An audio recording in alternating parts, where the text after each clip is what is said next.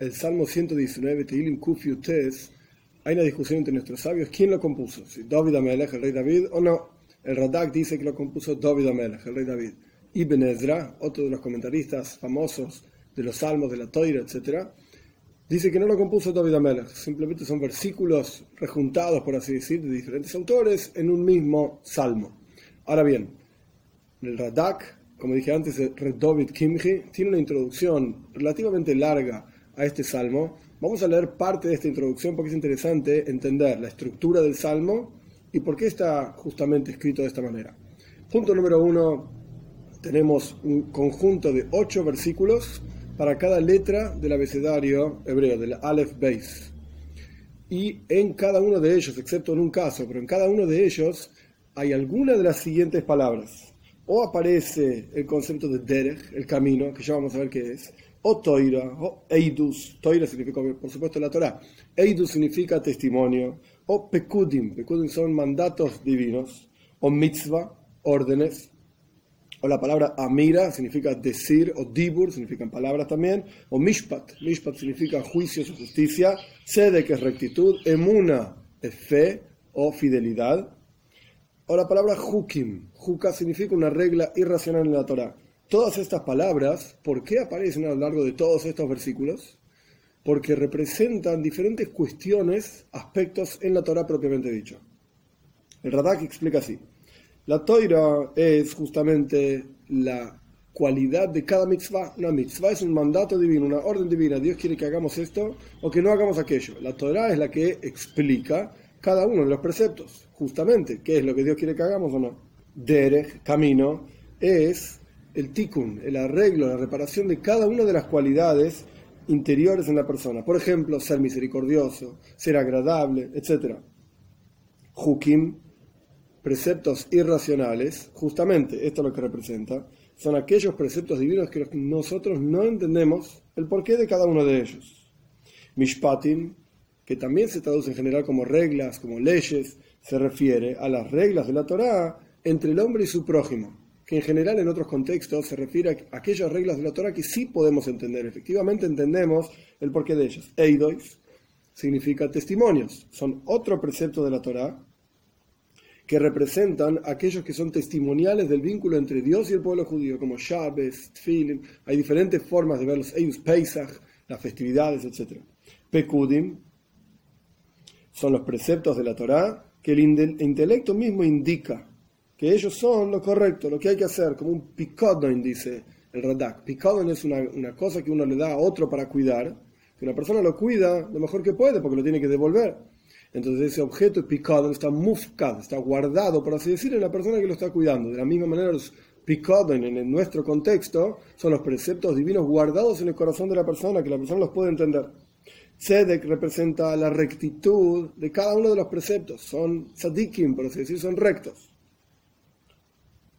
Dibur y Amira. Dibur significa palabras, Amira significa verbalizar también, mencionar. Es en general, así está escrito, todas las mitzvot. Y cuando se mencionan cada uno de estos, Dibur y Amira, lo que representa es que nosotros entendemos y simbolizamos, por así decir, que el mundo entero fue creado con la palabra de Dios. Como está escrito, con la palabra de Dios fueron hechos los cielos. Entonces representa esta fe en la creación del mundo, el mundo no es eterno.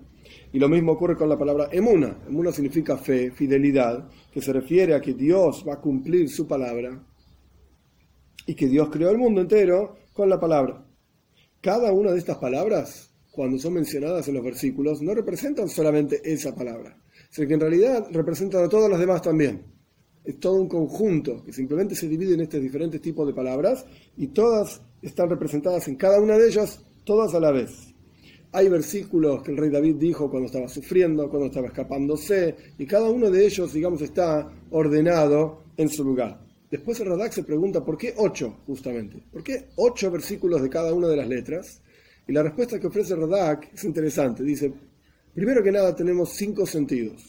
Entonces tenemos cinco versículos por cada uno de los sentidos. Luego de este concepto está, cuando una persona estudia y aprende con alguien, esa persona, el maestro, le transmite reportes, cuestiones que él vio, que él entendió. Es decir, la transmisión de un maestro hacia un alumno, este es el sexto asunto. El séptimo asunto son las ideas que el alumno entiende por sí mismo. El intelecto humano dicta esto, dicta, aquello, un intelecto sano entiende cuestiones. Y por último existe el concepto de la tradición. La tradición es todo aquello que viene hacia nosotros como tradición, cultura, etcétera, que esto no es algo que uno puede entender por sí mismo, no es algo que un maestro a uno le enseña, no porque el maestro no enseña tradición, por supuesto el maestro le transmite la tradición al alumno también, pero cuando hablábamos de la transmisión del maestro, simplemente un maestro enseñándole a un alumno, cuestiones que el alumno por sí mismo no puede llegar a entender, con sus cinco sentidos. Entonces tenemos ocho versículos, cinco sentidos, el concepto del aprendizaje de un maestro, el propio intelecto entendiendo cuestiones y la tradición, que es algo que trasciende, por así decirlo, intelectual. Por eso hay ocho versículos, así, explica Radak, para cada uno de las letras del abecedario. Vamos directamente a los versículos. Aleph 1. Dichosos son los íntegros de camino que van en la Torah de Dios. ¿Por qué son dichosos y por qué son íntegros? Porque andan justamente en la Torah de Dios. ¿Veis? Dichosos aquellos que cuidan los preceptos de Dios. Con todo su corazón lo buscan. Es decir, no buscan el propio honor, el propio beneficio. Con todo el corazón buscan a Dios. Gimel 3. Aquí hay diferentes formas de traducir la palabra af. Una forma es que si lo buscan a Dios, como dijimos en el versículo anterior, con todo el corazón, entonces, cuanto más aún que no van a actuar, loy fualu habla, no van a actuar iniquidades, injusticias, etcétera, pecados, van a ir en los caminos de Dios. Otra forma de traducir la palabra af es que no se les ocurre a las personas que van en el camino de Dios, Fualo habla, hacer iniquidades, que significan pecados, y van en los caminos de Dios. Dale, 4.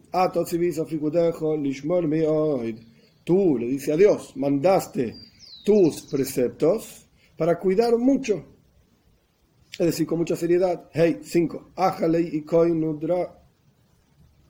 Hey, cinco. y Mi petición, ajalay, mi petición es que se arreglen mis caminos para cuidar tus preceptos. O sea, es una petición hacia Dios, un deseo de la persona hacia Dios poder cumplir los preceptos divinos. Vov 6.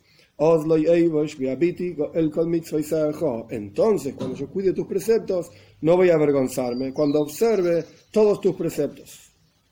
Zain 7. Voy a agradecerte con la rectitud del corazón cuando estudie Mishpetei, tus reglas, de tu justicia o rectas reglas. Ges 8. Tus reglas voy a cuidar, no me abandones admeoid, hasta mucho. ¿Qué significa hasta mucho? Hasta que pueda cuidarlas mucho, es decir, con todo mi corazón, con todo mi ser. Esto es la al. ¿Veis? Dos, no solamente hablamos del estudio, como vemos en la letra Aleph, sino que hay más también. Está la observancia práctica. De hecho, nuestros sabios dicen, lo principal es la acción. Test 9. ¿Con qué es meritorio un joven su camino, en su camino? Cuidar tus palabras. Es decir, lishmor, cuidar, observar. Yut 10. Con todo mi corazón te voy a buscar. No me hagas errar, por así decir, o no me apartes de tus preceptos. Yud Aleph 11. En mi corazón guardé tus palabras en aras de no pecarte hacia ti. Es decir, buscamos no, el no olvidar, por eso guardamos, Sofanti como quien guarda un tesoro. Tus palabras son guardadas como un tesoro en mi corazón para no pecarte a ti. Yudbeis 12. Bendito eres tú, Dios, por todo lo que ya me has enseñado. Y más aún, Lamdeini Jukeja, a futuro continúa enseñándome tus reglas, tus leyes. Yudgimel 13. Con mis labios conté, relaté todas las reglas de tu boca. Es decir, no solamente es algo que está guardado en mi corazón, sino que yo también lo transmito a otras personas. Yudalet 14. en el camino de tus preceptos me alegré como por cualquier riqueza. Así como una persona se alegra cuando tiene una riqueza material, etc. De la misma manera me alegré yo con el camino de tus preceptos. Tesvov 15. En tus preceptos voy a hablar, o sea, relatar sobre ellos, etc. Y voy a observar tus caminos. Tezain 16. Aquí hay dos formas de traducir una palabra está allá. En tus reglas, en tus reglas, está allá, me voy a deleitar. Es una forma de decirlo, el deleite, el placer del rey. Y otra forma es, voy a hablar, voy a estudiar profundamente sobre ellas. Y por lo tanto, loy de bareja. O porque voy a tener placer en ellas, o porque voy a hablar sobre ellas, no voy a olvidar tus palabras. Ahora vamos a la Gimel. Yudzain 17. Concede a tu sirviente y voy a vivir, concédeme vida y voy a vivir. ¿Para qué? Para cuidar tus palabras. Yudches 18. Revela mis ojos y voy a observar maravillas de tu Torah. Yudtes 19. Altaster mimeni mitzvah forastero soy yo en la tierra, no ocultes de mí tus preceptos. 20. Quiebra mi alma en deseo, o sea, mi alma está sedienta y quebrada por el deseo que tiene a tus, a tus leyes en todo momento. 21. Has destruido a los perversos, malvados, aquellas personas que se oponen a la toira son malditos, que se apartan de tus preceptos. Job 22. Galme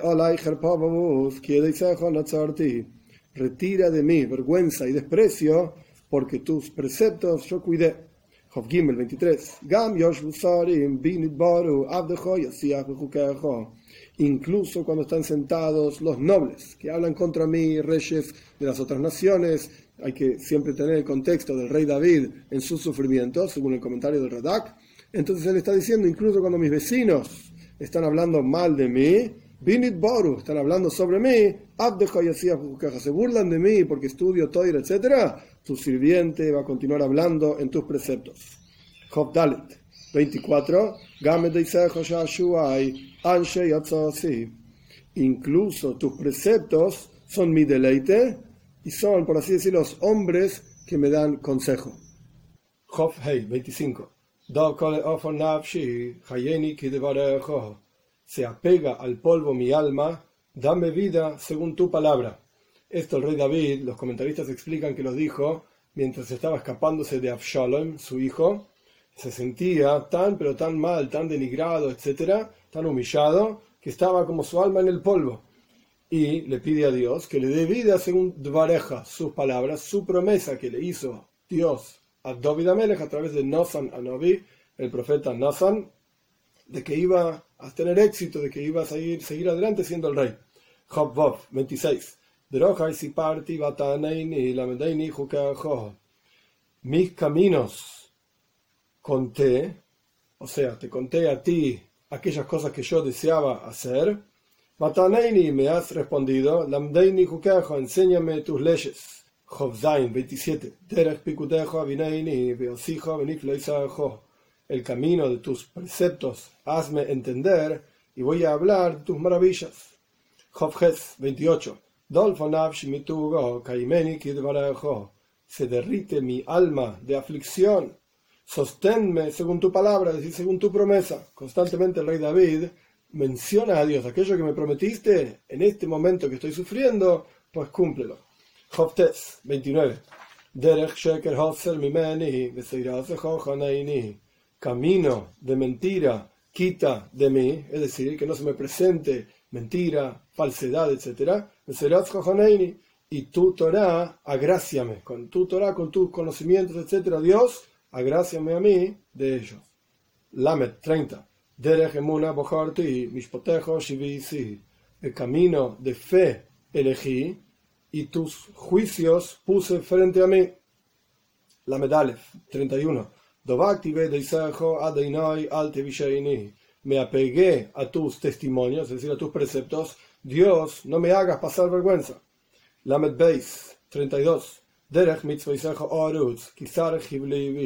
en el camino de tus preceptos voy a correr porque vas a ampliar mi corazón, es decir, voy a comprenderlos y voy a realmente apreciarlos y ser diligente en ellos. Lamed Gimel 33. Enséñame Dios el camino de tus preceptos, y los cuidaré, Eikev. Eikev literalmente significa talón, pero acá se puede entender de dos maneras diferentes. El Radak dice Eikev, decir hasta el final de mis días, hasta el talón, que es el final del cuerpo, voy a cuidar tus preceptos hasta el final de mis días. Y Rashi explica, Eikev significa talón, que significan los pasos. Voy a cuidar los preceptos en todos los pasos que dé, en todos los asuntos de mi vida, en los cuales yo vaya a trabajar, a hacer mis pasos, caminar hacia ellos, voy a cuidar tus preceptos. La Dalet 34. Hazme entender y voy a cuidar, guardar tus preceptos y voy a guardarlos con todo mi corazón. Lamed Hei 35. Guíame en el sendero de tus preceptos, porque en ese, ese sendero es el que yo deseo. Lamed Vov 36. Hat al el Inclina mi corazón hacia tus testimonios, hacia tus preceptos, y no hacia Botza. Botza significa el deseo del dinero, la búsqueda del dinero, etc. No quiero desear eso, sino que inclina mi corazón hacia el deseo de tus preceptos. Lamed Zain 37.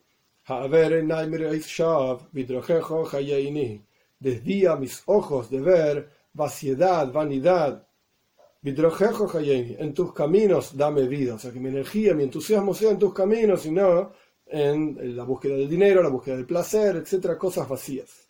La Metjes 38. Cumple a tu sirviente tu palabra, es decir, aquello que prometiste, como dijimos anteriormente a través de Nosan Anovi, del profeta Nosan, ayer le ¿Cuál es la promesa? Que en tu temor. Esa es la traducción literal. Pero la promesa es que si la David y la descendencia de David iban a cuidar los preceptos de Dios, por siempre iban a ser reyes. O sea, que sean temerosos en tu camino, en tus caminos, Dios. Esa es la petición que David le pide a Dios, que le cumple a tu sirviente tu promesa, que mi descendencia van a ser descendientes, van a ser temerosos de ti, etc. La Metes 39. Quita de mi vergüenza que yo temí, o sea, tenía temor de pasar vergüenza frente a los demás, porque tus juicios son buenos. Ven, 40. He aquí deseo tus preceptos, en tu justicia, en tu rectitud, dame vida. Mem Aleph 41. Vivo y que venga hacia mí tu bondad, Dios, y tu salvación según tus palabras, o sea, según tu promesa. Mem Beis 42. Y responderé a aquellos que me insultan palabras, porque confío en tus palabras, en tu promesa. Mem Gimel 43.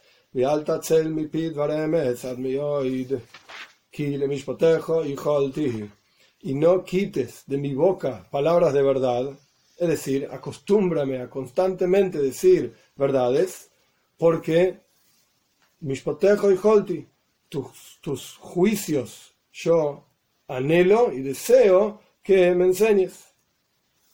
Memdalet. 44. Y entonces, cuando me acostumbre a siempre decir Dvar Emes, palabras de verdad, como dijo en el versículo anterior, entonces voy a guardar tu Torah siempre, por siempre, jamás, por así decir. Memhei 45. Y andaré en la amplitud, porque tus preceptos busqué, procuré. Memvov 46. Y hablaré cuando me acostumbre y cuando ande, en la amplitud y no me aparte de tus preceptos, entonces hablaré de tus preceptos frente a reyes y no voy a avergonzarme. Memzain 47. y me deleitaré, otra forma de traducirlo es hablaré de tus preceptos, los cuales amo. Memjes 48. Y elevaré mis palmas, o sea, mis manos, hacia tus preceptos, o sea, me voy a ocupar de ellos realmente, los cuales amo, y hablaré de tus mitzvot, de tus juquejos, tus preceptos irracionales, como hablamos también en la introducción. Memtes 49. Recuerda tu palabra, tu promesa hacia tu sirviente. Al Asher y Es una, frase interesante. Por cuanto me has dado esperanza. Y Haltoni es que tú me has hecho tener esperanza a mí. Nun 50. Y esto, justamente, esta promesa que Dios hizo conmigo, esta es mi consuelo en mis momentos de aflicción, de en mi aflicción. Tu promesa me da vida. Nun Aleph 51.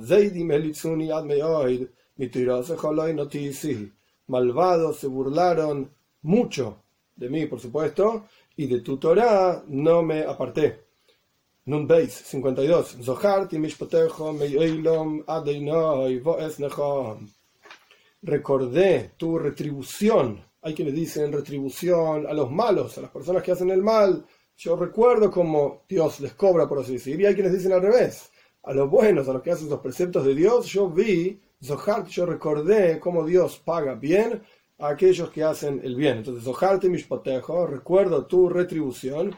Me Por siempre Dios, pues Nehom, y este es mi consuelo, la retribución divina. Nun Gimel 53. Temblores me han agarrado, o terrible temor me ha agarrado de los malvados que dejan tu Torah. ¿Cuál va a ser el final de ellos? Tengo temblores siquiera de pensar en una cosa así.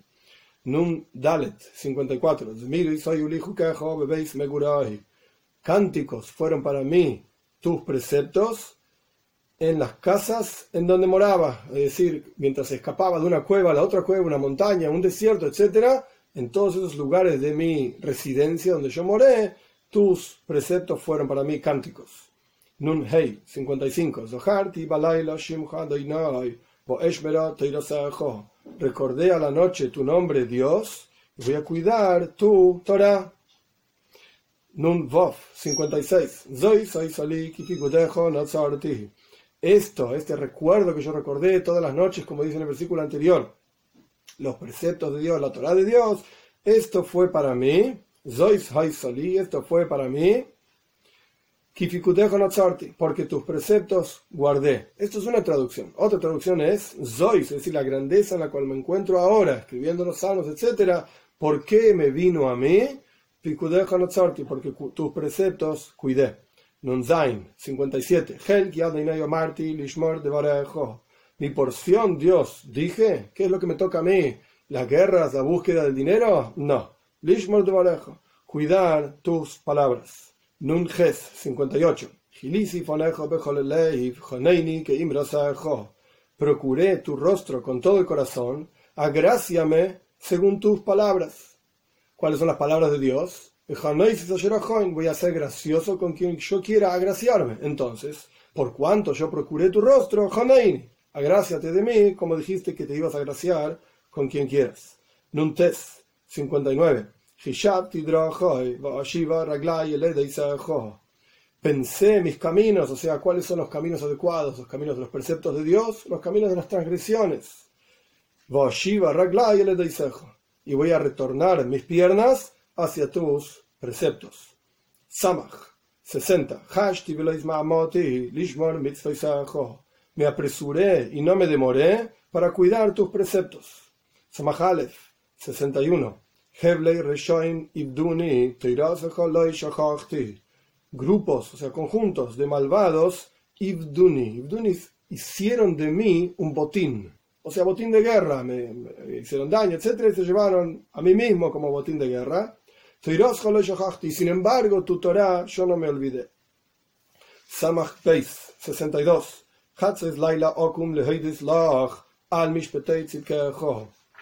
La mitad de la noche me levanto o me levantaré para agradecerte a ti por tus juicios justos. Está hablando de los malvados que hicieron de él un botín, etc. Voy a levantarme igualmente a la mitad de la noche para agradecerte porque tus juicios al fin y al cabo siempre son justos. Samach Gimel 63. Soy un amigo, un, un compañero, yo, de todos aquellos que te temen a ti y aquellos que cuidan tus preceptos. Samach Dalit 64. Tu bondad, Dios, llena la tierra y por lo tanto, por cuanto tu bondad llena la tierra, enséñame tus preceptos, o sea, que tu bondad sea que me enseñas a mí tus preceptos. Samach Hei 65. Comienzo de la letra Tes. Bien hiciste con tu sirviente Dios, según tu palabra, o sea, según tus promesas, aquellas cosas buenas que hiciste conmigo. Samach Vov 66. Además de las cosas buenas que hiciste, como dijo en el versículo anterior, otra cosa buena te pido. Lo bueno de la lógica y la racionalidad enséñame, o sea, la verdadera razón de cada uno de los preceptos. ¿Por qué? Porque en tus preceptos tengo fe. Samach Zain 67. Antes me afligí, sufrí. Hay diferentes explicaciones de nuestros sabios qué significa esta aflicción, pero casi todos están de acuerdo que se refiere a la aflicción del estudio de Toira. Antes de que yo me esfuerce realmente en el estudio de Toira, como está escrito, Paz nuestros sabios dicen en Pirkei Avos, la ética de nuestros padres, pan con sal comerás, maim besuratiste, agua con medida beberás, alaretztishan, sobre la tierra dormirás, ata y en la Torah te esfuerzas. Todos los verbos anteriores, comerás, beberás, dormirás, están todos en futuro. Y Batoirata Omel está, están en presente, en la toira te esfuerzas. ¿Qué quiere decir? Que quiere decir que realmente para obtener la toira hay que comer pan con sal y beber agua nada más lo viene en el piso. Sino que incluso la actitud debe ser, incluso si uno debe llegar a eso, Batoirata Omel, uno se esfuerza en el estudio de toira. Esa es la actitud que uno tiene hacia el estudio de toira. Y esto es lo que está diciendo aquí David Amelech en este sentido. Terem N, antes de que me esfuerce realmente en el estudio de toira, incluso afligiéndome, Ani Yo fui una persona que cometió pecados sin intención. Y ahora, cuando uno estudia, porque Dios le enseña y Dios le enseña las cosas buenas y las razones de la Torah, etc. Y tus palabras cuidé. Samach 68. Tú eres bueno y haces el bien con otros, enséñame tus leyes. Samachtes 69. Tovlu olay sheker zeidim ani leiv Unieron a mí mentiras los perversos, es decir, dijeron que yo no era honesto en mi estudio de Toira, en mi observancia de mitzvot. Esas son mentiras. ¿Por cuanto? Ani leiv, yo con todo mi corazón guardo tus preceptos. Ain 70. Tofash ani se engordó, creció, se hinchó, por así decir, como la grasa, sus corazones, los corazones de aquellos perversos que dijo en el versículo anterior, y yo en tu Torah me deleité.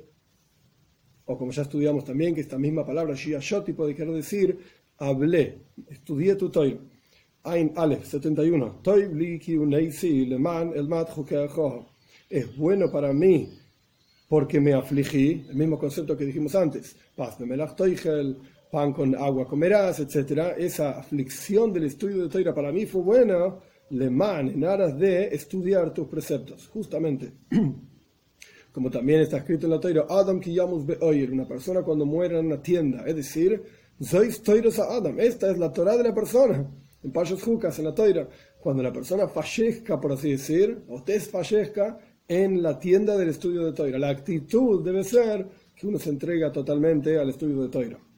Y esto es Toibli, esto es bueno para mí, para que justamente pueda estudiar tus preceptos. Ain Beis 72. Toibli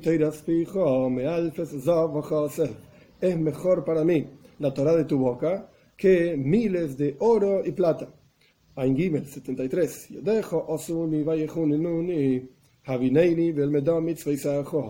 Tus manos me hicieron y me prepararon.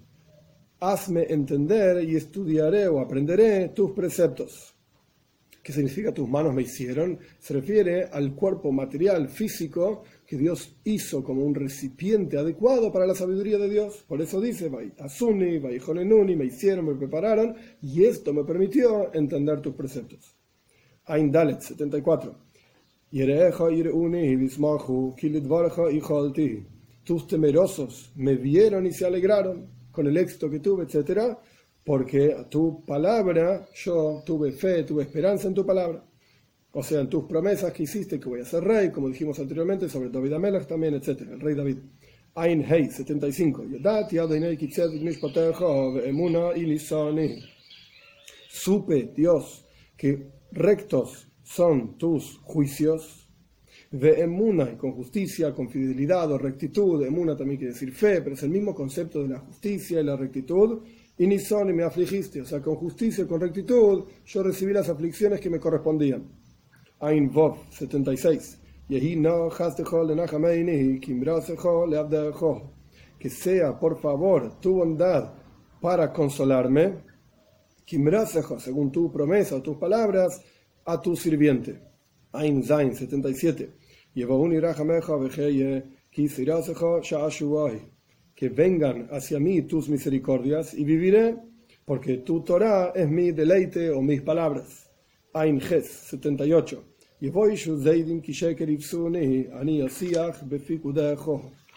Se avergonzarán los perversos porque mentiras me inculparon con pecados que son mentiras. Yo hablaré sobre tus preceptos. Ein Tes 79. Retornarán hacia mí tus temerosos cuando vean, como dice en el versículo anterior, que era mentira lo que me inculparon, entonces retornarán hacia mí tus temerosos y los conocedores de tus preceptos. Hey, 80 que sea mi corazón íntegro en tus preceptos, en aras de que no me avergüence frente a las demás personas, que hago de una manera y digo de otra manera, etc. Peyalef 81. Se consume en anhelo para tu salvación mi alma, a tus palabras esperé, tuve fe en tus palabras, en tu promesa. Hey 82 se consumen en anhelo, por así decir, mis ojos por tus palabras, o sea, por tu promesa, diciendo, ¿cuándo has de consolarme? Pei Gimel 83. Incluso cuando fui como un odre en el humo, la odre es donde se guarda el vino, el agua, etcétera, para un viaje, y cuando se lo llena de humo, se pone duro, se pone seco. Entonces mi piel también fue seca como una odre al humo. Tus, sin embargo, tus preceptos no olvidé. Incluso cuando estuvo en los sufrimientos más duros, escapándose de su hijo, escapándose de su suegro, Shaul Amelech, el rey Shaul, etc., aún así no se olvidó sus preceptos. Hey, dale. 84. ¿Cuántos serán los días de tu sirviente? ¿Cuántos años voy a vivir? Cuando harás en aquellos que me persiguen justicia. O sea, si voy a vivir, voy a poder vivir para ver la justicia que tú harás, los juicios que tú harás contra quienes me persiguen. Hey, 85. Cavaron para mí los perversos pozos, obviamente para enterrarme, etcétera, que no es según tu Torah. Tu Torah dice que yo tengo que, ser rey, entonces los pozos para matarme no corresponden. 86. Todos tus preceptos son fieles, son rectos. Mentiras me persiguen. Ayúdame. 87 con un poco más me consumieron en la tierra, se me mataron, y yo no abandoné tus preceptos. Los comentaristas dicen interesante que significa no abandoné tus preceptos. Incluso cuando tuve la oportunidad de matarlos, como sabemos la historia de David Amelech, el rey David, en la cueva con Shaul Amelech, con el rey Shaul, que estuvo en sus manos deshacerse, literalmente matarlo a Shaul Amelech, no lo hizo. Porque la teoría dice que no se puede matar, incluso cuando Shaul lo estaba persiguiendo. David fue más allá, por así decir, de la letra estricta de la ley, porque realmente no quería matar a Shaul Amelech y entendía que Shaul Amelech no estaba en sus cabales cuando lo perseguía, etc. Y esto es lo que dice Loya Zapti no abandoné tus preceptos incluso cuando acabaron un pozo para mí, cuando casi ya me consumieron en la tierra, etc. Peijes 88. Según tu bondad, dame vida y guardaré los testimonios de tu boca, los preceptos de tu boca. Peites 89. Por siempre Dios, tu palabra está firme en los cielos. Sadik 90.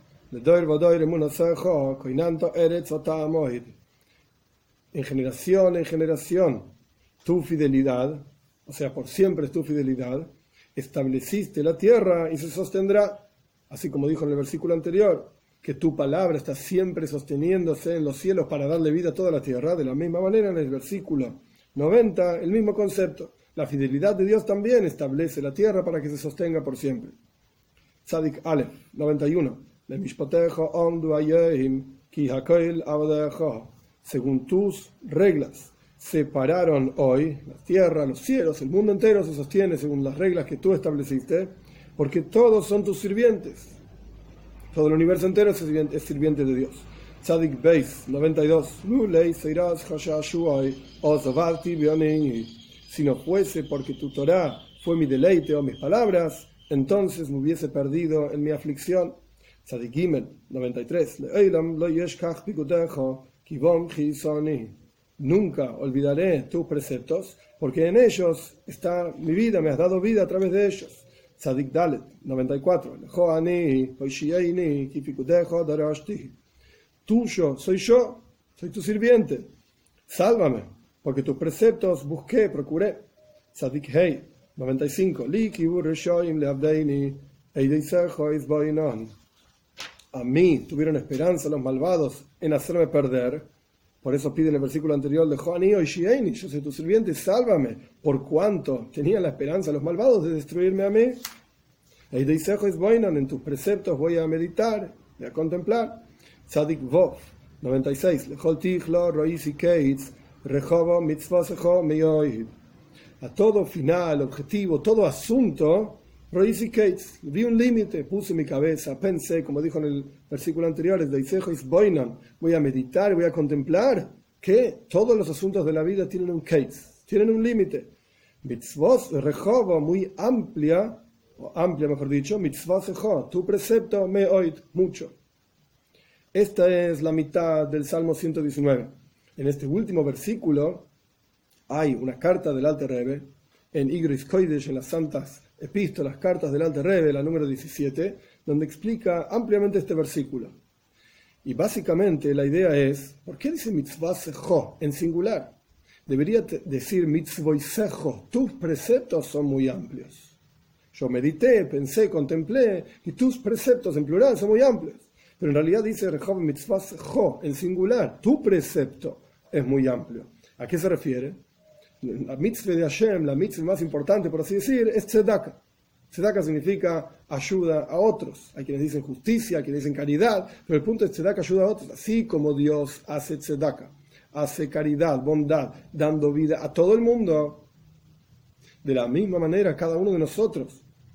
Al hacer tzedaka estamos diciendo estamos, estamos dando vida al espíritu de los que son humillados, afligidos, etcétera, los que están rebajados. Entonces, cuando nosotros emulamos a Dios, literalmente, como está escrito sobre la tzedaka, al respecto de Abraham vino, vamos a cuidar el camino de Dios para hacer tzedaka y justicia. Quiere decir que la tzedaka se llama el camino de Dios. ¿Qué es el camino? Une dos ciudades, dos lugares diferentes. Hay un camino que los une. De la misma manera, tzedaka une dos cuestiones. ¿Cuáles son las dos cuestiones que une tzedaka? Y la idea es así. Hay dos formas en las cuales Dios da energía a este mundo. Una se llama Memale como Dios llena todos los mundos. Cada criatura recibe la cantidad de energía divina que esa criatura es capaz de soportar, según las cualidades de esa criatura. De la misma manera en el cuerpo de la persona, como está escrito, mi besaria de mi carne, de mi propio cuerpo voy a entender a Dios, a percibir a Dios. Y la idea es que el alma se inviste en el cuerpo. El alma y el cuerpo son independientes. Si el alma se inviste en el cuerpo para darle vida al cuerpo, se une al cuerpo, y hay potenciales específicos del alma, capacidades del alma que se invisten en cada uno de los miembros del cuerpo. En los ojos, la capacidad de ver. En los pies, la capacidad de andar. En la boca, la capacidad de hablar, la capacidad de hablar y así sucesivamente. Uno no puede hablar con los pies, uno no puede ver con los pies, ni puede caminar con los ojos. Cada criatura, llevándolo al mundo en general, el hombre es un mundo pequeño, el, universo entero es un, gran hombre, por así decir, llevando esta idea, en cada criatura hay una energía divina investida, específica, medida de acuerdo a esa criatura. Esto es como Dios llena los mundos, así como el alma llena el cuerpo, Dios llena los mundos. Pero hay una energía divina que no está limitada según cada criatura, no está medida según cada criatura, sino que es infinita. Como Dios es Soivev Kolam, trasciende, rodea, por así decir, trasciende absolutamente todos los mundos. En el cuerpo, el ejemplo sería la capacidad de voluntad la voluntad se expresa en cada parte del cuerpo por igual. No depende de cómo es esa parte del cuerpo. La voluntad no tiene un recipiente específico en el cuerpo en donde se revela la voluntad de la persona y en el resto no. Como en los ojos se revela la capacidad de ver y en el resto del cuerpo no. La voluntad está en todas las partes del cuerpo a la vez. Por igual. Y este es el concepto de cómo Dios trasciende y está en todo el mundo, en todo el universo, exactamente de la misma manera, por igual.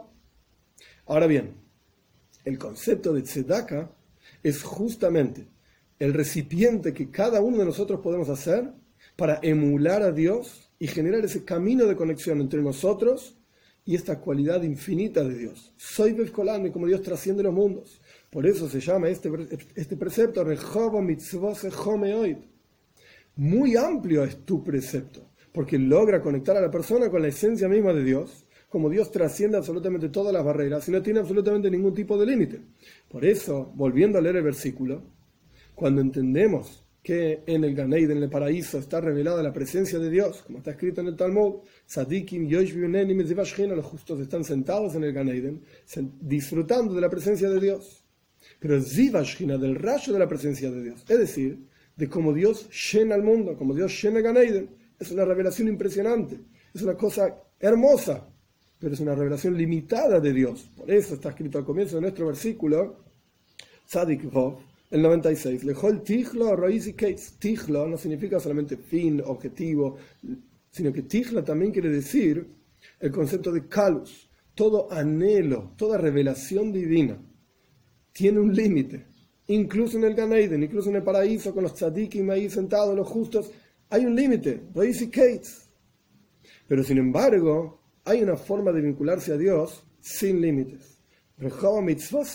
Tu precepto, como se llama la tzedaka, Derech Hashem, como dijimos anteriormente, Derech Hashem la hace van a cuidar, guardar los Abraham vino y los descendientes de él el camino de Dios. ¿Cuál es el camino de Dios? Tzedaka, justamente. Ayuda al prójimo, caridad, entrega al prójimo, y así como Dios da vida a todo el universo en forma de tzedaka, cuando cada uno de nosotros damos tzedaka a otra persona y damos vida literalmente de nuestro propio esfuerzo a otra persona, esto es lo que nos vincula con esta revelación divina, con esta cualidad divina infinita de cómo Dios llena todos los mundos y en la práctica, en la venida de Mashiach, lo que vamos a poder percibir y sentir es justamente esta cualidad divina de cómo Dios trasciende y no solamente llena todo el mundo, sino que trasciende todos los mundos, e incluso vamos a poder ver la combinación de estas dos cualidades, como Dios llena los mundos y trasciende los mundos, todo a la vez, es una paradoja, por supuesto, porque si algo es infinito, pues no puede estar revelado en algo finito.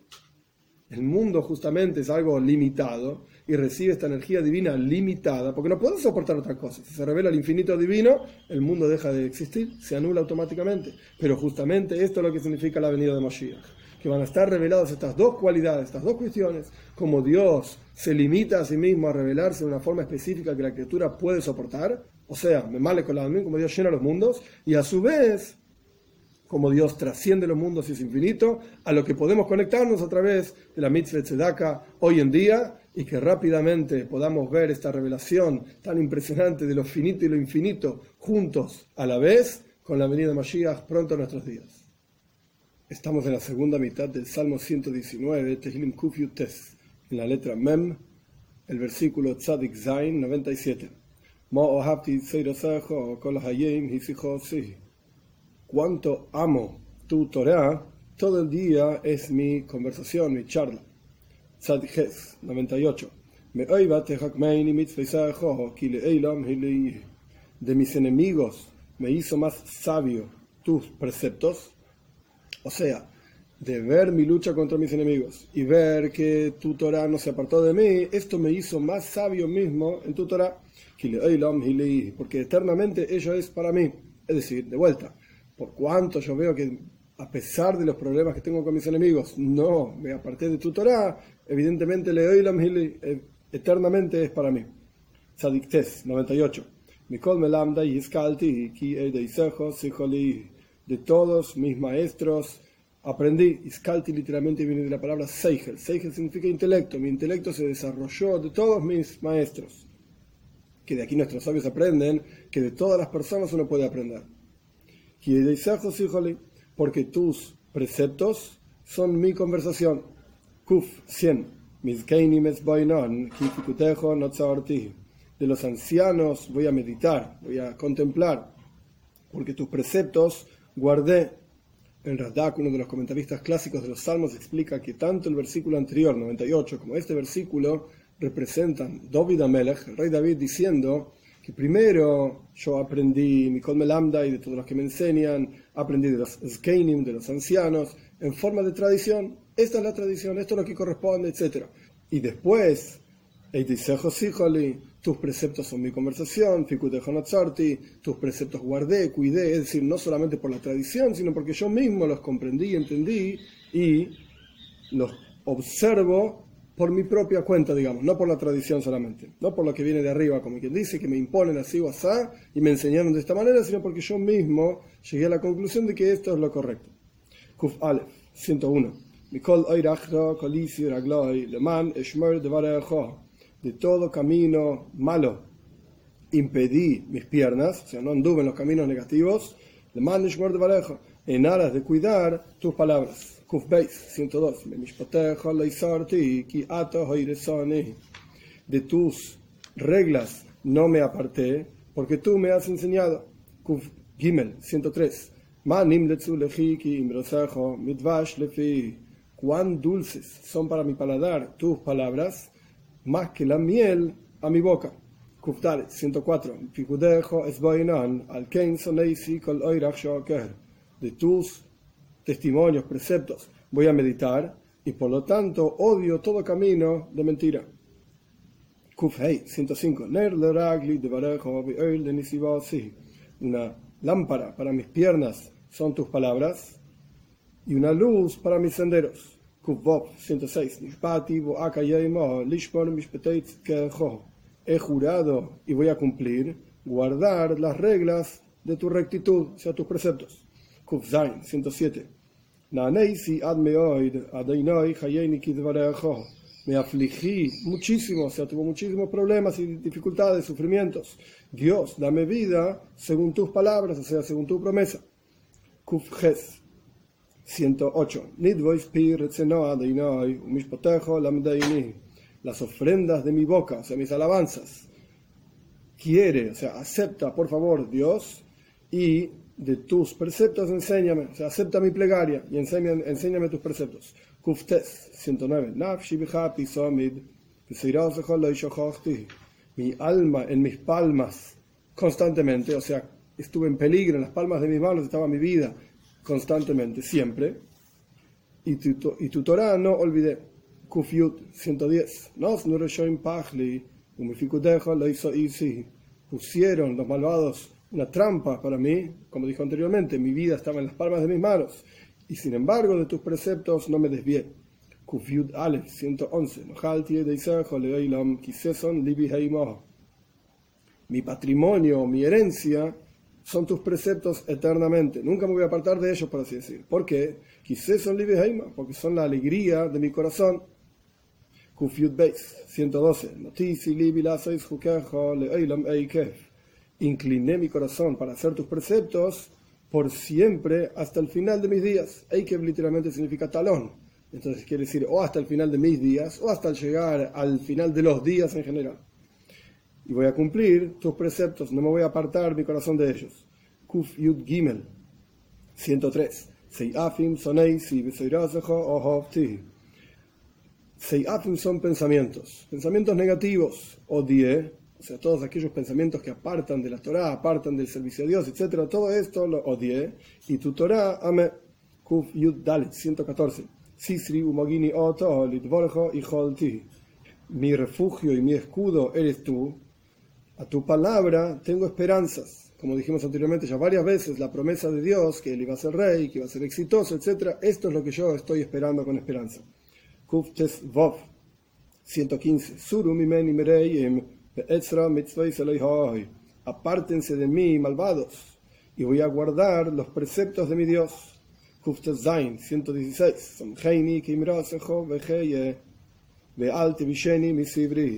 Apóyame según tus palabras, según tu promesa, y voy a tener vida. Y no he de avergonzarme en mi espera, en mi espera de que se cumpla tu promesa. Kufiut Zain, 117. Se odeini ve Apóyame y voy a ser salvado. Y voy a, ser, y voy a hablar de tus preceptos constantemente. Ello, ya dijimos varias veces a lo largo de este salmo, puede querer decir voy a tener deleite en tus preceptos siempre, o voy a hablar de tus preceptos siempre. Kufiut Ges, 118. Solisa kol shoigim mejukejo ki sheker tarmisom.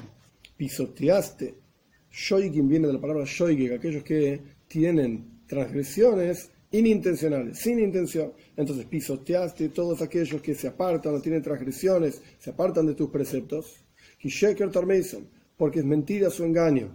Es decir, no son shoigim, no son personas que transgreden sin intención o se apartan de la Torah porque realmente no tuvieron intención de hacer algo mal, sino que sheker es mentira, sus engaños son mentiras realmente se quieren apartar. Y a partir de que se quieren apartar, es que no cuidan, no guardan los preceptos y terminan transgrediendo con intención y sin intención. Simplemente por la falta de cuidado, porque no están interesados en realmente cuidar los preceptos, los preceptos de Dios. Kuf Yutes 119.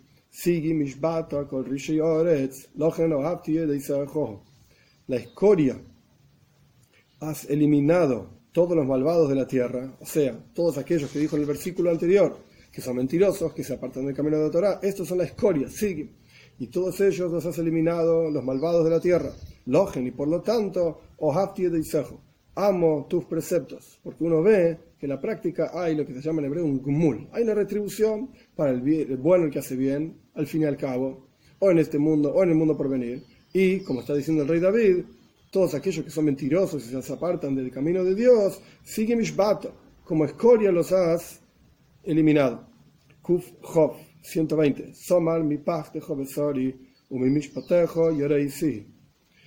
Se arrugó, se secó, temió, tembló, diferentes formas de, que podemos traducir somar. De, de, miedo a ti, mi carne, o sea, estoy temiéndote a ti y por lo tanto entonces mi carne, mi, piel se puso seca, mi carne se secó, o estoy temblando. Y de tus preceptos, de tus reglas, o tu justicia, como Dios aplica la justicia en el mundo, etcétera, como dijimos anteriormente, que hay retribución y ahora hice, temo. Kuf Hof Aleph 121.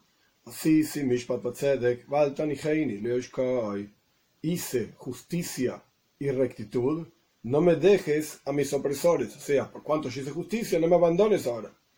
Kuf Hof Beis 122. Arev Abdechaletoiv al Ashkuni Zaidim garantiza a tu sirviente el bien, o sea, dame una garantía de que me va a ir bien realmente en este mundo, en el mundo por venir. Aya Ashkuni Zaidim, que no me opriman los malvados. Kuf Hof Gimel 123. Mis ojos anhelan tu salvación y las palabras de tu rectitud, o sea, tu promesa, que yo voy a ser rey, que me va a ir bien, etc. Kuf Hof Dalet 124.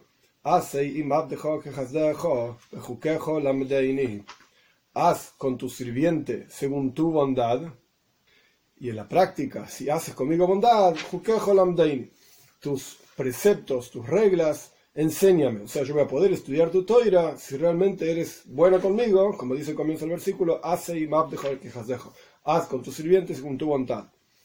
Kufhaf Hei, 125. Abdejo oni avinaini veida eida Tu sirviente soy yo, hazme entender y conoceré tus preceptos. Kufhaf Vov, 126. Eis la, seis la deinai, heifeiru toirasajo es un momento para hacer para Dios, han dejado, han profanado, han, han dejado tu Torah. Este versículo tiene varias explicaciones, es un versículo extremadamente interesante. La primera explicación que ofrece Rashi es que en realidad está vinculado con el versículo anterior. En el versículo anterior dice, tu sirviente soy yo, hazme entender y conoceré tus preceptos. ¿Qué es lo que me tienes que hacer entender? Me tienes que hacer entender cuál es el momento, siguiente versículo, para hacer por tu Torah, es decir, para cumplir con tus reglas para aquellos que han dejado tu Torah. Es decir, si alguien dejó tu Torah, yo tengo que buscar cuál es el momento adecuado para retornar, cuál es la forma adecuada de retornar. Son dos versículos que están vinculados, el 125 y el 126. Esto es una explicación. Otra explicación, que hay momentos, hay momentos en los cuales uno tiene que actuar en aras de Dios por cuanto la gente ha dejado la Torah. ¿Qué significa actuar en aras de Dios? Incluso si va contra la voluntad de Dios en ciertos aspectos, uno tiene que actuar en aras de Dios. ¿Y cómo puede ser que uno actúe en aras de Dios si está dejando la voluntad de Dios de lado? Un ejemplo es Eliyahu Novio, el profeta Eliyahu en el monte Carmel. Él ofreció un sacrificio fuera del Beis Hamikdash, fuera del templo, en el momento que estaba prohibido ofrendar fuera del templo, para que la gente retorne hacia Dios. Pero como era un profeta, él sabía que estaba bien lo que estaba haciendo y en la práctica Dios le respondió. Otro ejemplo es, interesante, está prohibido escribir la Torah oral. La Torah escrita es una Torah escrita, la Torah oral está prohibido escribirla y sin embargo, Rabbi Yehuda Anosi, Rabbi Yehuda el príncipe, quien compiló y escribió la Mishnah, él encontró justamente este versículo, es el momento para actuar por Dios, y a pesar de que está prohibido escribir la Torah oral, él decidió compilar y escribir la Mishnah, que es el cuerpo central de la Torah oral. Sin embargo, no escribió todo, por lo tanto no transgredió, por así decirlo, pero es el momento para hacer para Dios, porque si no la gente se va a olvidar de la Torah oral. Han dejado, han dejado tu Torah, etc. Y Rashi ofrece una tercera explicación que lo interesantísimo de esta explicación es que a pesar de que Rashi vivió año 1100 en Francia, sin embargo es una explicación hasídica, es una clásica explicación hasídica. Rashi dice, Eis la Shem, una persona que hace por Dios, cumple los preceptos, etc. Pero es Eis, lo hace momentáneamente, no lo hace todo su tiempo. Es es una persona que abandonó el pacto de Dios. Abandonó la Torah de Dios. Uno debe lidiar con la Torá, con el judaísmo, etcétera, en forma plena, en forma completa. Todo el tiempo tiene que estar pensando en Dios, actuando por Dios. Pero si la persona es Eislas Eislashem, su vida es solamente temporario. En momentos hago cosas para Dios, es lo mismo que Feru Es una persona que dejó de lado tu Torah, la Torah. Kuf Zain, 127. Por cuanto amé tu Torah más que oro y oro puro. Por cuanto esto, Kufhov Ges, 128, Alken kol pikudi kol kol oirach sheker soneisi. Por cuanto todos tus preceptos, todos son rectos para mí, todos, los caminos, mentira, odié, ¿qué significan? Amo versículos, por cuanto esto, por cuanto aquello, amo tu Torah, o todos los caminos rectos, etc. La idea es como dijo anteriormente en el versículo 125, Havinaini, hazme entenderlos, yo los quiero, yo los aprecio, todos me parecen rectos, entonces quiero entenderlos también. Y sin embargo, Kuf 129, Ploi Ploi significa ocultos son tus preceptos. Y por lo tanto, los guardo en mi alma, es decir, los hago completamente a pesar de que no los entiendo. El Radak, uno de los comentaristas clásicos, presenta una pregunta sobre este versículo.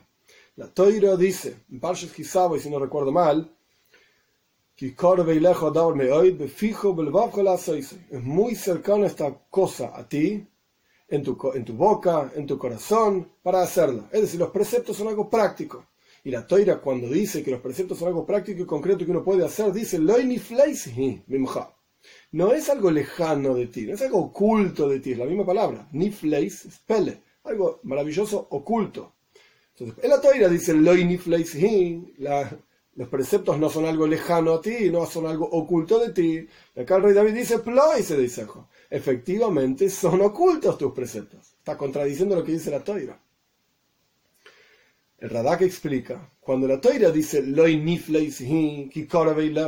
es algo oculto de ti, sino que es algo cercano a ti, los preceptos, está diciendo en la práctica, cumplirlos.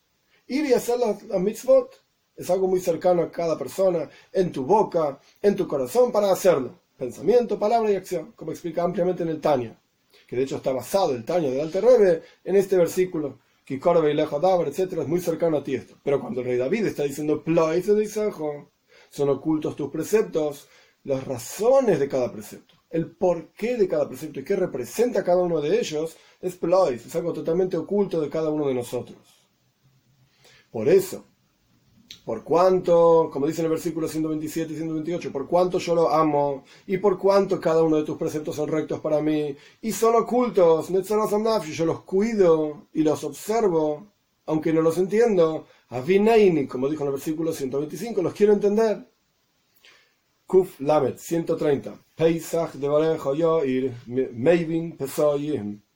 El comienzo de tus palabras ilumina, incluso cuando uno empieza a estudiar seriamente, profundamente, solamente el comienzo, Pesach, la puerta de entrada, por así decir, ya es Yoir. Esto ya ilumina la vida de la persona. Meivin Pesoyim hace entender a los tontos. Kuf Lamet Aleph 131.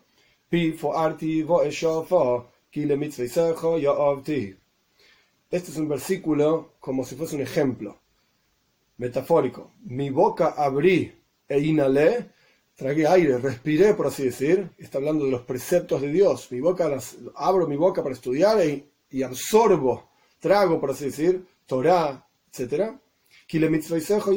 Porque tus preceptos deseé, amé, Kuf Lamed Beis 132. Por lo tanto, por cuanto los amo y los absorbo y los trago y los inhalo, etc., tórnate hacia mí y agráciame, como la regla a aquellos que aman tu nombre. Kuf Lamed Gimel 133.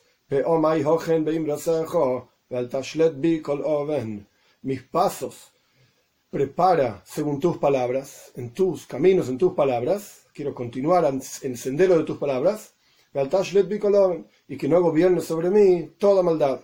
Kuf Lamed Dalet 134.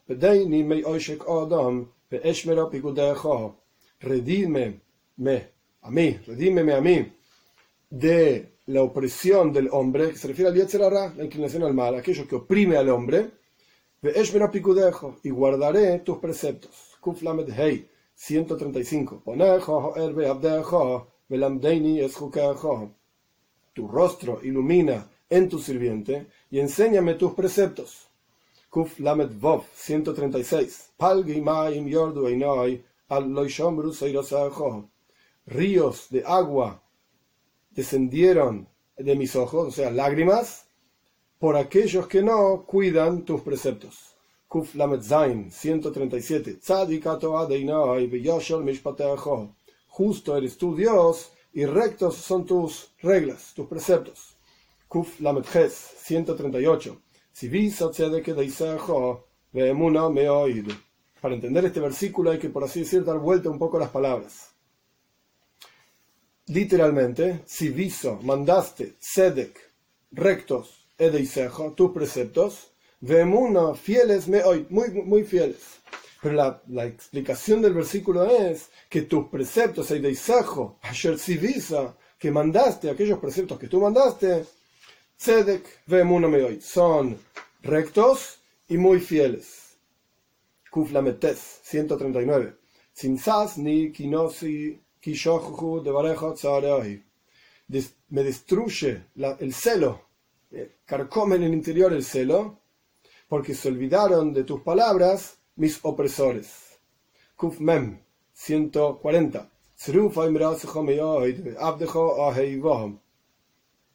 A diferencia de aquellos que me oprimen, que se olvidaron de tu Torah, como dijo en el versículo anterior, refinada es tu palabra mucho, muy refinada, que tu palabra puede ser también tu promesa, y tu sirviente la ama, no como ellos que la olvidan, yo la amo, la quiero, a tus palabras. Kuf Mem Aleph, 141.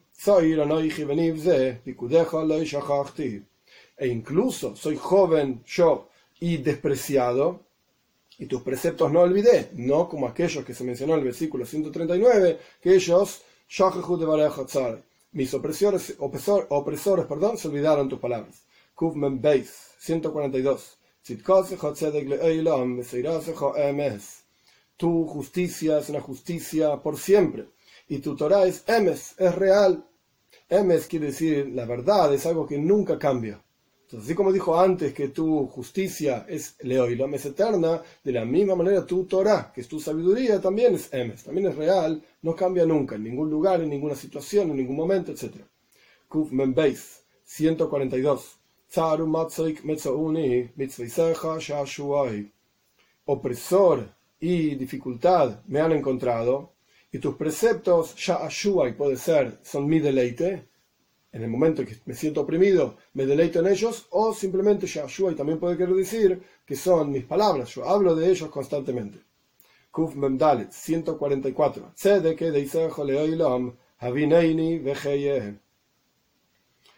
Justos son tus preceptos, por siempre hazme entender y viviré. Es decir, en esto mismo de entender, de comprender y de poder apreciar tus preceptos, y esto mismo me va a dar vida. Kuf Mem Hei 145. Llamé con todo mi corazón, respóndeme, Dios, tus preceptos voy a cuidar. Kuf Mem Bob 146. Te he llamado, sálvame y guardaré tus preceptos. Es un versículo que es muy similar al anterior, simplemente que agrega el concepto de y sálvame, no solamente respóndeme, sino también sálvame. Kuf Memzain, 147.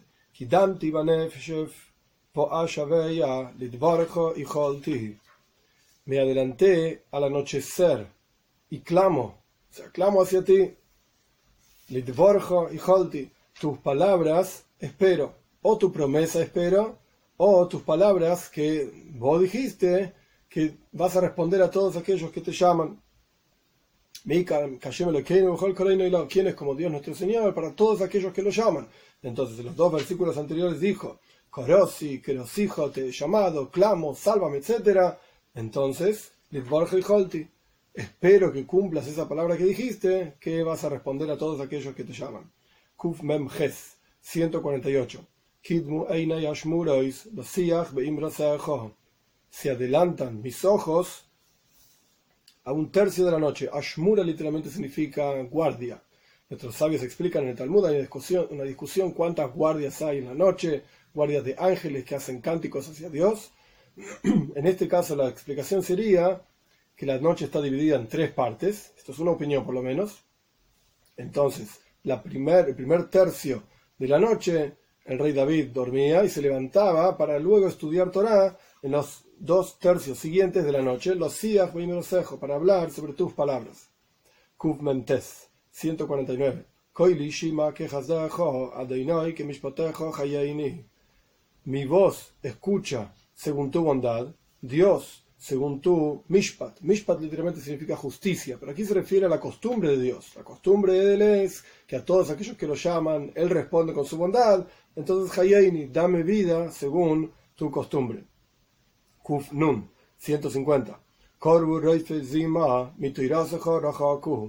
Se acercaron, aquí no están las palabras en el versículo, pero los comentaristas explican que se acercaron a la maldad, al punto tal que son perseguidores de la maldad. Hay personas que persiguen la maldad y y se alejan de tu Torah a partir de que buscan la maldad, se acercan a ellos y la persiguen. Kufnun Aleph 151.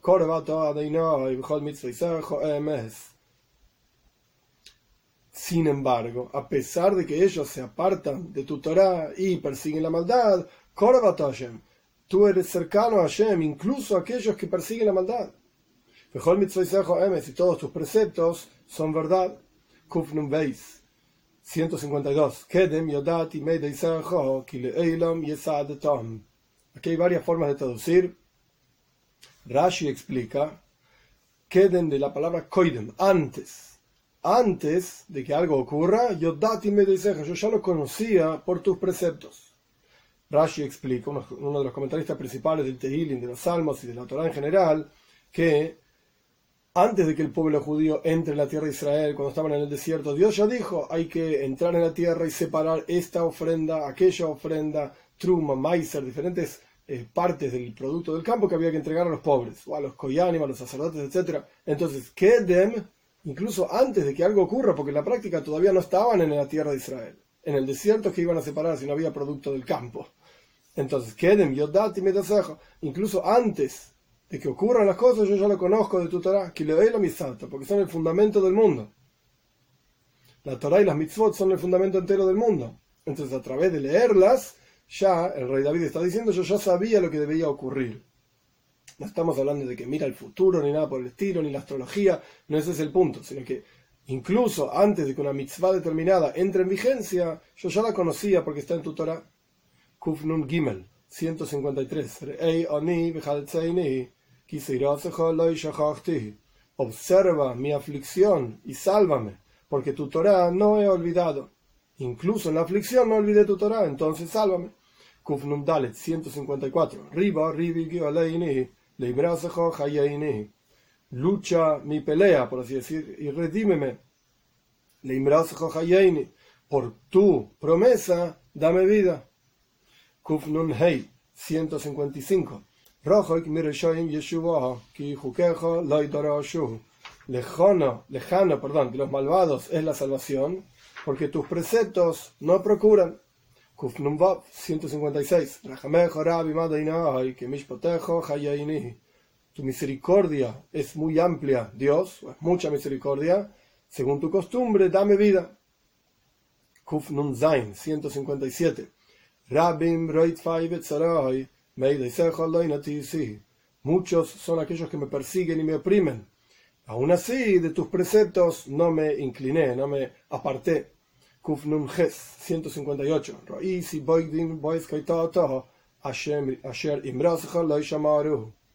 Vi rebeldes y luché, peleé, por cuanto tu palabra no cuidaron. El Radak, otro de los comentaristas clásicos de los Salmos, explica este versículo diciendo que el rey David está, por así decirlo, diciéndole a Dios, más me he peleado con las personas, porque no cuidan tus preceptos, que porque me persigan a mí, como dice en el versículo anterior. Muchos son los que me persiguen y yo no me aparto de tus preceptos y me peleo con ellos. ¿Por qué me peleo? ¿Porque me persiguen? No. Porque tus preceptos no cuidan. Kufnun Tes 159.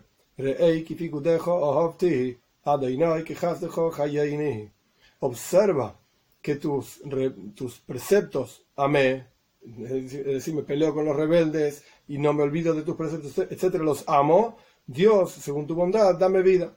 Kuf Samach 160. Desde el comienzo de la creación, o sea, Roish es el comienzo, Dvarja son tus palabras, porque Dios crea el universo entero con su palabra. Esto es Emes, esto es verdad. Desde el comienzo de la creación, todas tus palabras son reales y verdad. Uleoilom y eternamente, no solamente todos los preceptos de la Torah fueron en el comienzo de la creación, cuando Dios da la Torah, etc., sino que Leoilam, por siempre, Kol Mishpat Tzipkeja. Cada una de tus reglas justas y rectas son eternas. La Torah es eterna y nunca va a cambiar. Kuf Samach Aleph 161.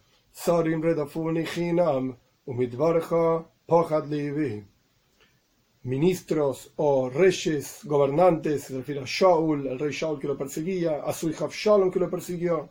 Muchos de estos ministros, por así decir, Salim Redofunijina, estos ministros, estos gobernantes, me persiguieron por nada, gratis. Y de tu palabra teme mi corazón. Kuf Samach Beis. Me alegro yo por tu palabra, como quien encuentra botín grande, un gran botín. Rashi explica del Midrash, nuestros sabios, ¿por qué dice el versículo imrosejo, en singular, tu palabra? No dice tus palabras. La traducción literal es que el rey David se está alegrando por las palabras de Dios, por el estudio de Torah, y ya está. Pero en la práctica dice, tu palabra. Como que se está alegrando el rey David por una cosa específica que Dios dijo. ¿Cuál es esa cosa específica? Entonces nuestros sabios dicen en el Midrash que el rey David está hablando sobre el bris mila, la circuncisión. Y vamos a leer el comentario porque es interesante ver las palabras. David estaba en, la casa de baño y se vio a sí mismo sin tzitzis, que son los flecos que cuelgan de las ropas de cuatro puntas, sin tfilin, las filacterias, sin toira, porque en la casa de baño no se puede estudiar, y dijo, oili, qué terrible, estoy desnudo de todo tipo de mitzvot. No solamente estoy en la casa de baño estoy desnudo físicamente, sino que de mitzvot estoy desnudo. Por cuanto miró su circuncisión, se alegró, y cuando salió de la casa de baño dijo, me alegro yo por tu palabra, es decir, por esta mitzvah específica del bris de la circuncisión, que me acompaña en, todos, en toda circunstancia, en todo momento. ¿Por qué se llama al bris mila imrasejo? Justamente esta mitzvah es la que es representada por esta palabra que significa tu palabra, porque al respecto del bris está escrito, Abraham, Beato es bris Dios le dijo, Vayoimer imrasejo, Amar, Amira, palabra. Dios le dijo a Abraham, y ahora mi pacto vas a cuidar. El bris, la circuncisión, quiere decir que la circuncisión está relacionada con vayoimer, con una palabra. Y esto es justamente lo que el rey David se estaba alegrando cuando estaba desnudo físicamente y se sintió desnudo de mitzvot, de preceptos. Kuf Samach Gimel, 163. Sheker Saneisi Asa Eiva, La mentira odié y la abomino, tu Torah amo. Dalet, 164. Siete veces al día te alabo por tus reglas rectas. El Radak explica que siete veces no quiere decir exactamente siete veces, quiere decir muchas veces. Y otros comentaristas, incluso el Talmud, utiliza este versículo para explicar que hay ciertas bendiciones que se deben recitar en la oración diaria, antes de la lectura del Shema y después de la lectura del Shema, que es una de las mitzvot de la Torah, la unicidad de Dios, etc. Y nuestros sabios lo aprenden justamente de este versículo. Sheva Altija, son siete bendiciones específicamente durante el día y la noche. Kuf Samach Hei, 165. Shalom Paz grande, o sea, gran paz para aquellos que aman tu Torah y ellos no tendrán tropiezo. Kuf Samach Vov, 166.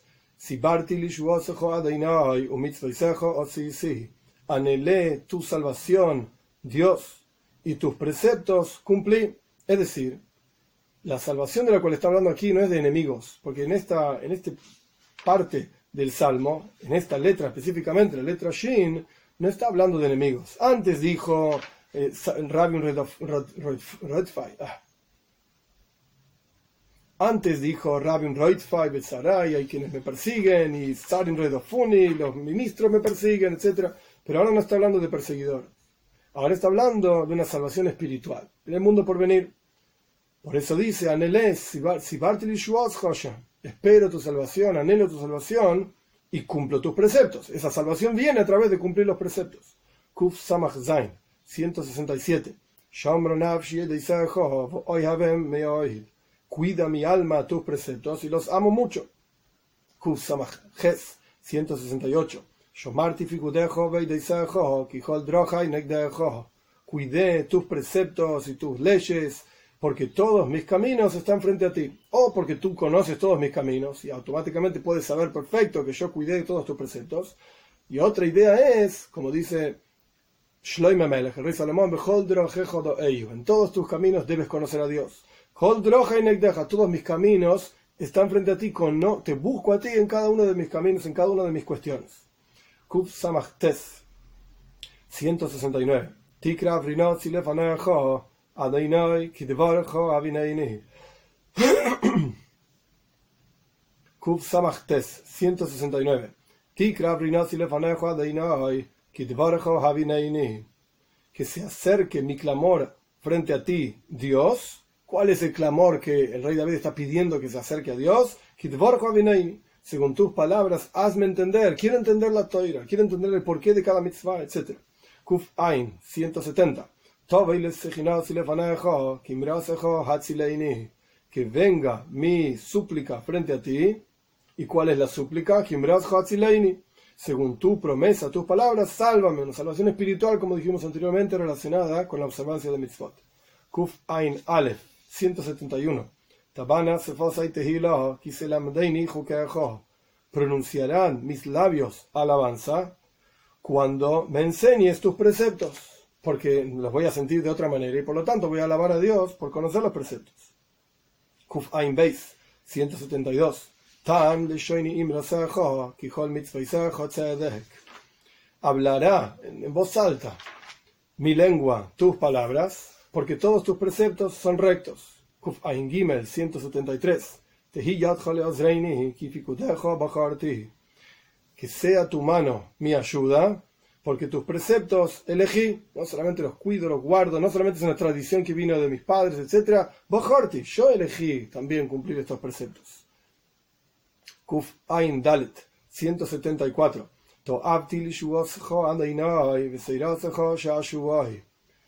Deseé tu salvación, Dios, como dijimos anteriormente, no necesariamente de enemigos, sino de una cuestión espiritual, una salvación espiritual al final de los días. Y tu Torah es mi deleite, o mis palabras. Kuf Ain Hei, 175 vivirá mi alma, por así decir, en tu conocimiento, en tu comprensión, y voy a alabarte. y tus preceptos me ayudarán a conocerte más. Kuf Ein Vov 176, último versículo. Toisi que se